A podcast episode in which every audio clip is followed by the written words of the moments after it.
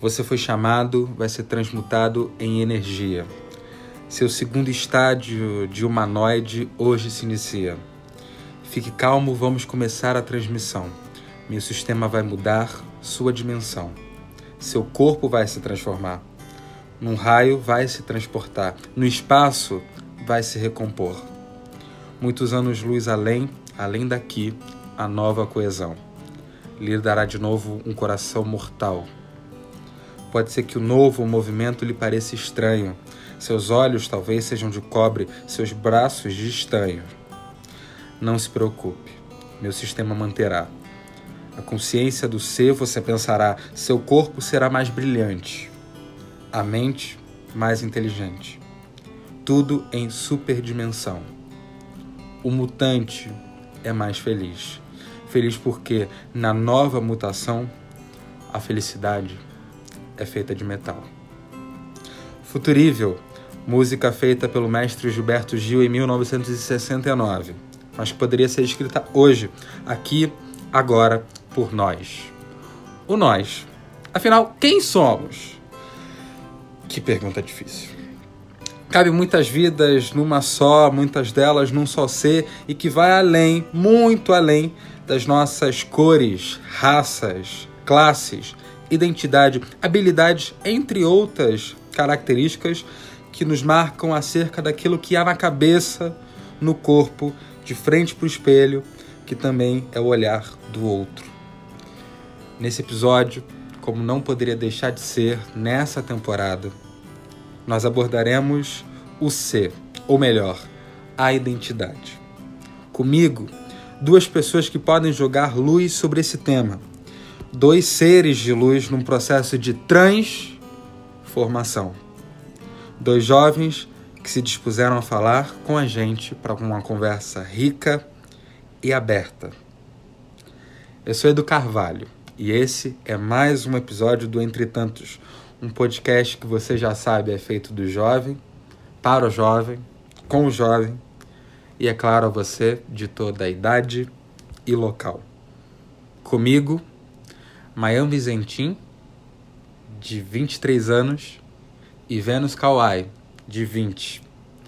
Mayan, de Copacabana, no Rio de Janeiro, e também no Rio de Janeiro, Vênus do Vidigal, que é a primeira vez que eu, no alto do, dos meus 21 anos, e enfim, é, sendo um homem negro hétero, cis, né, que se reconhece no seu gênero eu estou entrevistando duas pessoas que estão passando por um momento de transição, transformação, transmutação, como disse a letra do Gil. Um dos momentos, sem sombra de dúvida, mais felizes da minha vida, assim. O que eu mais acho lindo de tudo, mas os nomes. Mayan é um nome lindo, Vênus também, assim, são nomes tão bonitos. Eu acho que. Eu fiquei pensando, né? Vênus. As mulheres são de Vênus. Tá vendo? o meu nome ele é biológico, já me foi dado esse nome quando eu nasci. Depois que eu comecei todo esse, esse processo de fato me, me assumir, identificar enquanto homem trans e né, levar pra, pra família, é, minha mãe ficou pra mim assim: nossa, eu não devia ter te dado esse nome, já me arrependi.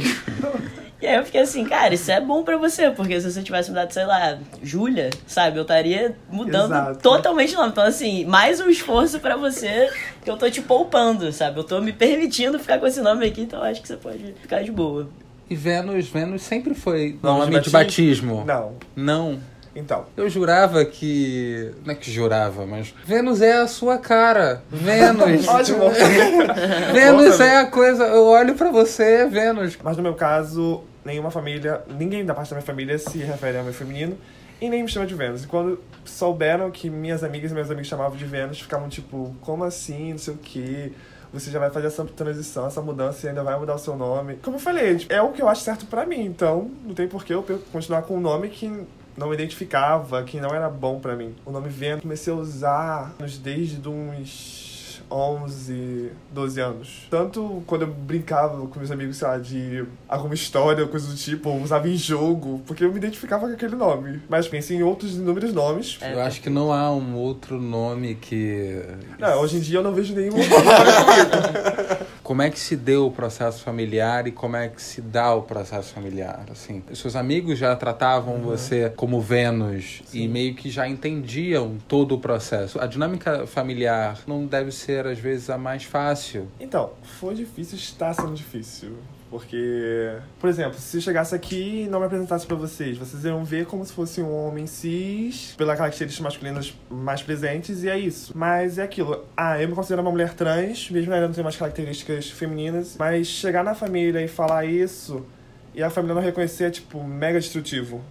Porque você bate diferente, chega, fala, fala, fala, e tipo, não, não é isso que eu vejo, não é isso que eu reconheço, e continua me chamando do nome antigo, me continua chamando de referindo ao masculino.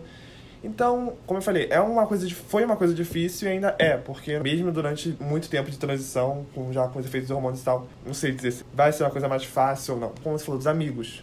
Porque tem muitos amigos que consideram como família. Hum. Então é mais fácil de me abrir, conversar, porque eles me tratam de forma que eu me reconheço. Como eu sou vista. Então é muito mais fácil para mim, sei lá, conversar com eles sobre esse assunto, sobre qualquer outro assunto, do que com a família. É, eu faço das suas palavras basicamente todas as minhas também, porque eu acho que existe um certo padrão né, nessas apresentações e imposições assim da sua nova identidade.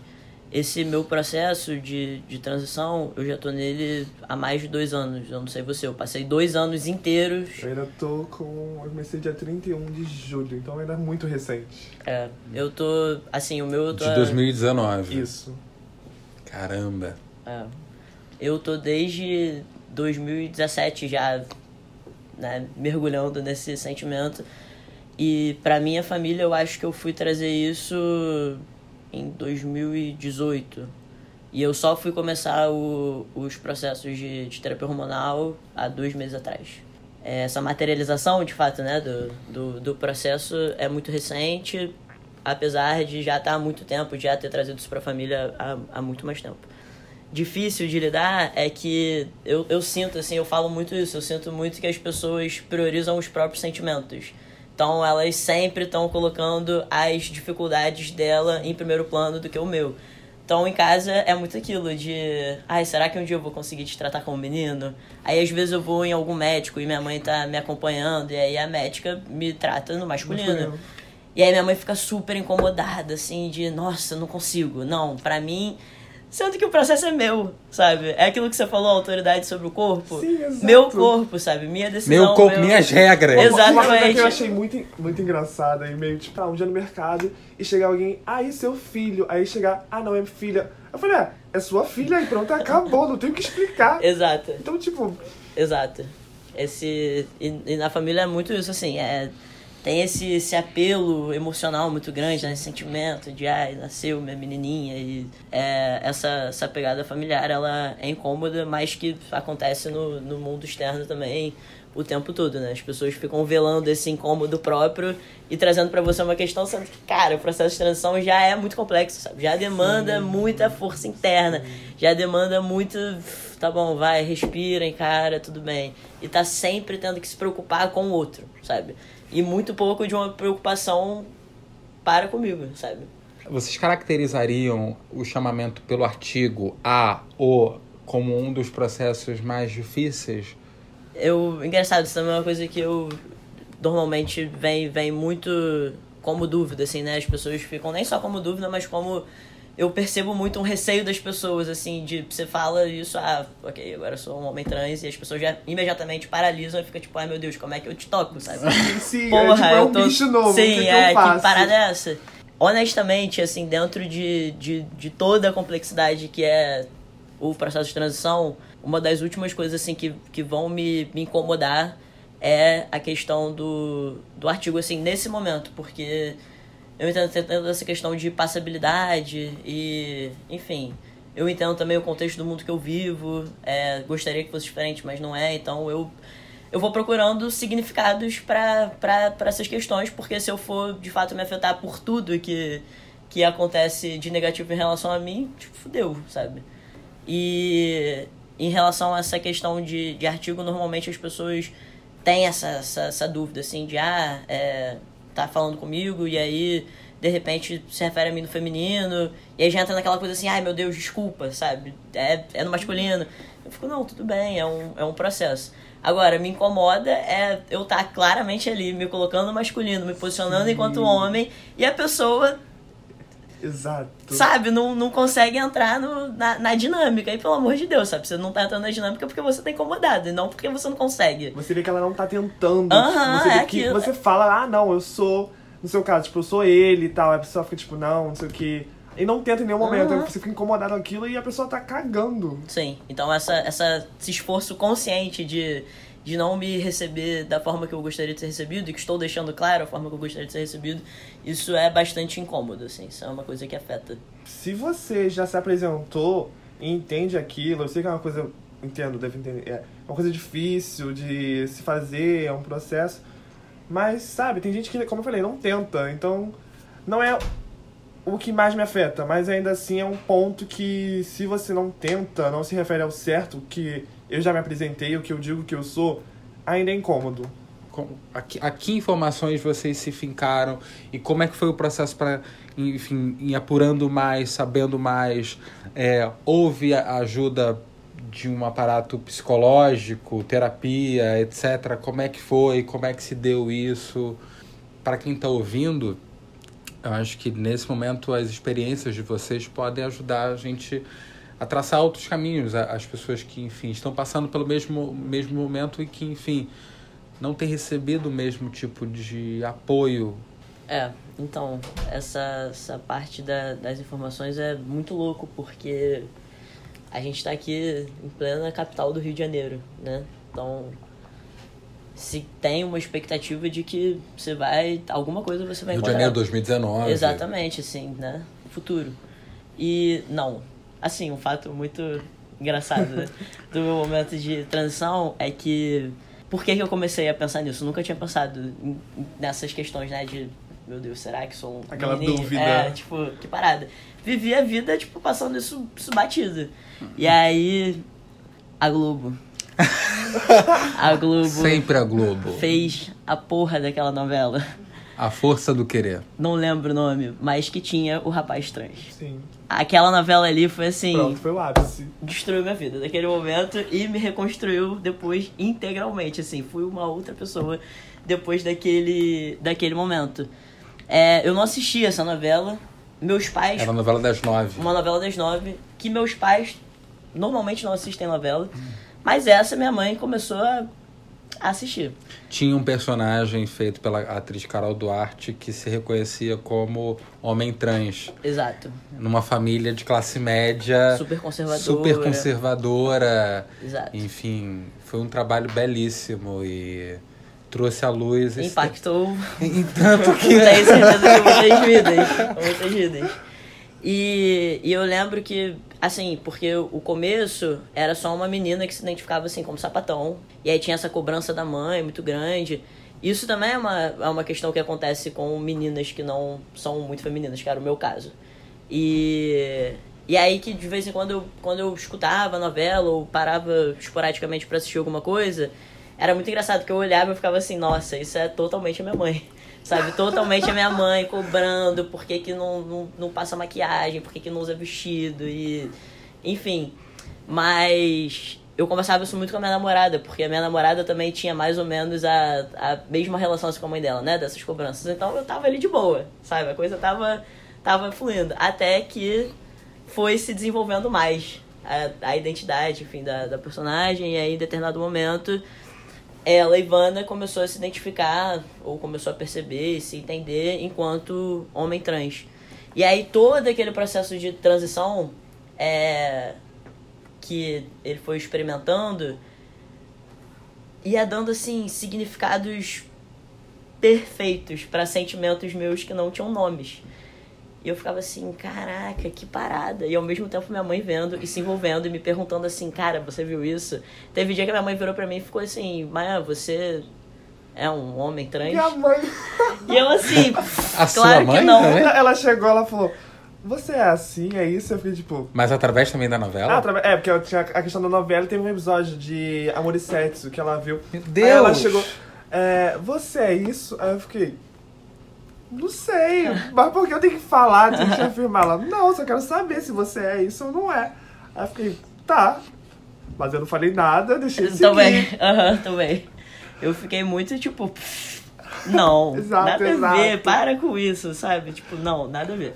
A questão de se reconhecer também é um processo. Até você se reconhecer, ter certeza. E você precisa ter o que ver pra, pra se É, reconhecer, exato. sabe? Você precisa de alguma. Aquela. Parece banal, mas tipo, representatividade. É um espelho, né? Exato. É, realmente você precisa ir mergulhando sobre isso e, e negando e não, não, sabe, não conseguindo lidar com aquela informação que eu tava carregando de mim pra, pra conversar com a minha namorada. Foi toda uma coisa muito grande pra sair daquele núcleo ali, eu e minha namorada, e passar, sei lá, pra amigos. Era todo um processo, eu me sentia muito é, responsável, assim, de a partir do momento que eu falar isso, externalizar isso, sabe, não, não tem volta, vai ter uma cobrança externa disso. E, e aí eu fui começando a tentar por mim procurar informações. E eu não achava. Não achava, assim. Eu procurava, é, sei lá, como é que funciona o processo de harmonização, onde é que tem. Eu simplesmente não achava. Sabe, eu ficava vasculhando o Google, ficava indo atrás. E naquele momento eu não tinha muitas referências de pessoas trans na minha vida, assim, homens trans, né, amigos trans. É... Então eu não conhecia ninguém que tivesse passado por esse processo, que eu pudesse ir lá e perguntar, ô, então, Onde foi o lugar que você. como é que é isso? Que... É, exatamente. informação? Então foi, foi assim, foi, foi difícil é, achar. E aí as coisas só foram começando a, a, a se. Enfim, se revelando mais pra mim quando de fato eu fui atrás de, de pessoas trans. Assim, preciso me relacionar com pessoas trans também, sabe? Teu conhecimento. Exatamente. E aí eu achei um grupo lá de, de meninos trans aqui no Rio que se encontravam e faziam encontros e eram super amigos. E aí eu fui atrás e comecei a, a, a entrar mais nisso e aí, de fato, se expandiu assim, um nicho inteiro que eu nunca tinha tido acesso e talvez não teria tido tanto acesso bom se não fosse por, pelo pessoal já dessa vivência, assim. Se eu fosse sozinha atrás, eu também tipo, não teria um conhecimento que atualmente eu tenho. Porque eu não sei se é a questão do Rio, se é a questão do Brasil, ou o mundo em si. Mas parece que é algo muito. Falta, com falta de informação. Porque tem lugares que eu ia e falava: Ah, como assim você quer fazer a, a- uma terapia hormonal? Ou onde você viu isso? Aí eu ficava: Tá, agora pra onde eu vou? O que, que eu faço?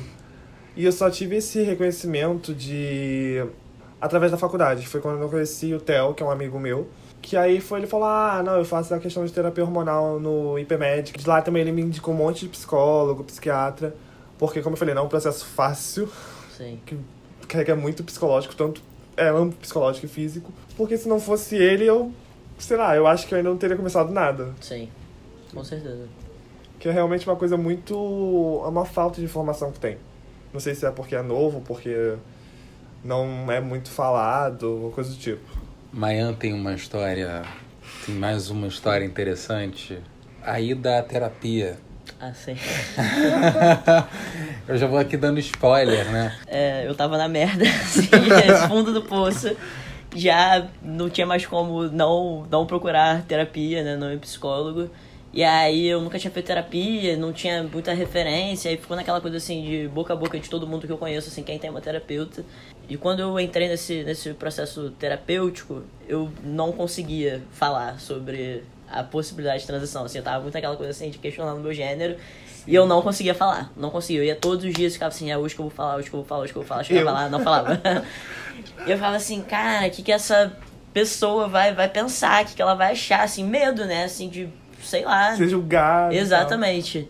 E, e aí, depois de alguns meses, quando eu finalmente falei, ela falou assim: Nossa, calma, vamos, vamos pensar isso. Não, não conheço nada sobre, sobre o assunto, mas me proponho a, a entender com você, a pesquisar com você e, e, e vamos ver. Aí eu falei: Ah, beleza, tudo bem. E aí, se eu não me engano, eu, eu, eu fazia, assim, já no final da semana, é, as sessões. E ela falou assim, ah, no final de semana agora eu vou usar pra pesquisar sobre isso. Aí eu falei, ah, beleza, de boa, eu vou, vou começar a dar uma olhada também, porque até então eu tava naquele bloqueio muito grande de ir ver vídeo de pessoa trans, era assim, eu abri o computador e desligava, sabe? Não conseguia ir muito adiante. Além. Aí eu falei assim, tá, vou enfrentar, vou começar a dar uma pesquisada e, e é isso. Daí na semana seguinte, quando eu voltei, ela falou assim: Ah, eu, eu vi vários, vários vídeos, procurei aqui várias informações super interessantes e tal. E aí a, a primeira notícia assim, que ela me trouxe foi: Ah, eu vi um vídeo sobre destransição. E aí eu fiquei assim. É, Destransição, para quem tá escutando a gente, é. É. Seria assim, a pessoa que passou pelo processo de transição, de reconhecimento, tanto Exato. quanto homem trans, quanto mulher trans, e que em algum momento resolveram se arrependeu. É, voltar a. ao gênero biológico. É. É, ao gênero biológico. E aí que, enfim, isso é uma questão super polêmica, né? Mas é, ela trouxe isso e, e para mim foi um pouco de, de, de balde de água fria, porque. Eu nunca tinha ouvido falar isso, nunca. É, e você tá cheio de dúvidas, sabe? Você tá ali começando tá uma a- explosão. a, a, a criar uma certa segurança, uma certa certeza, e a pessoa vem com mais essa, essa, essa possibilidade, você fica assim, Joga na sua cara uma É. coisa dessa. Sim. Eu também. Nunca tinha parado assim de fato pra. Eu acho que essa foi a primeira vez que eu tava ouvindo alguma coisa sobre distransição. Eu já tinha escutado assim o nome genericamente, mas não tinha muito o peso do, do significado daquilo. Hora de mudar a terapia. e aí eu consegui, através de uma amiga queridíssima, é, uma psicóloga na UERJ, porque a UERJ é, enfim, um espaço incrível, né? Tem núcleos incríveis para pessoas que estão fazendo transição e trans. E aí eu consegui uma psicóloga que atendia somente pessoas trans. E aí a, a, a conversa é outra, o diálogo é outro, o respeito é outro, o entendimento é outro. E isso te. Perfeita. Nossa, é Fada. marav- Aham. O quão importante é a existência de grupos assim, né, para vocês nesse momento? Acho que para todo mundo, até mesmo a entender para que mais episódios como esse não aconteçam, de que no momento onde você que você busca amparo, que ela acaba às vezes até deixando a pessoa mais confusa.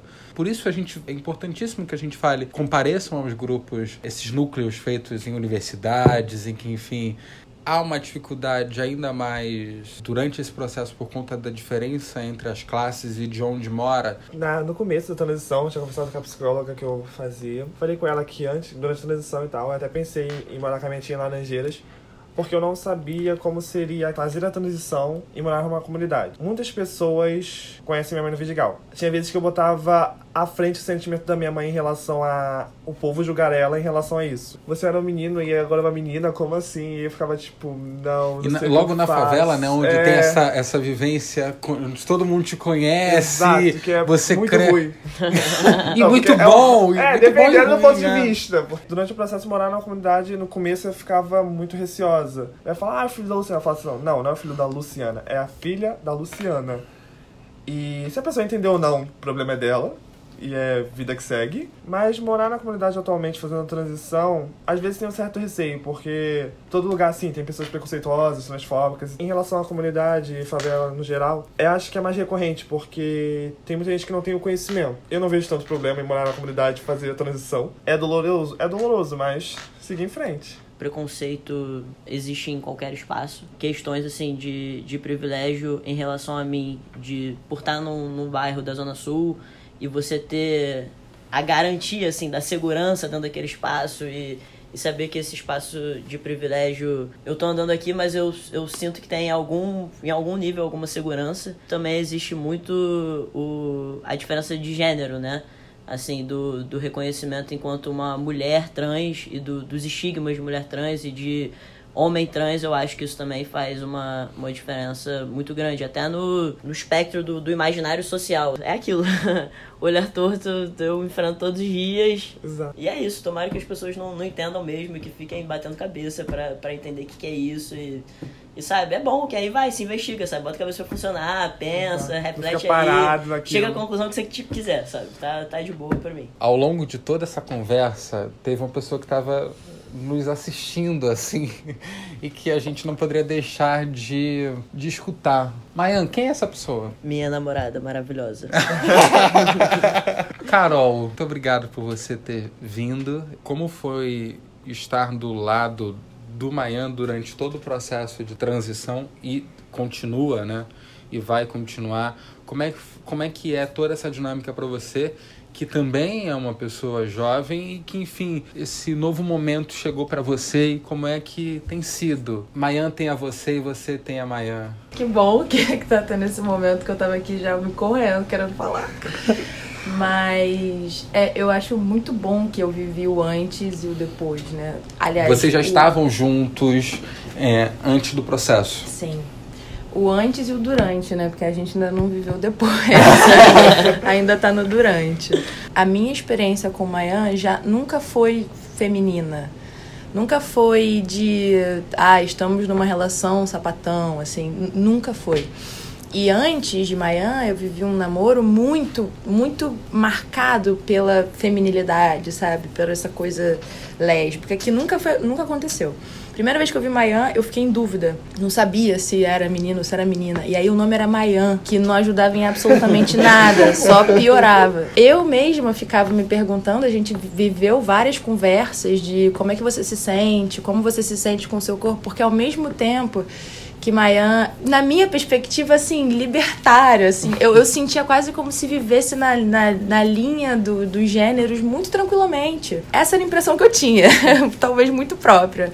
Mas eu, eu achava que Mayan tinha uma identidade muito singular nessa transição, assim, de, de, dos dois gêneros e muito bem resolvido.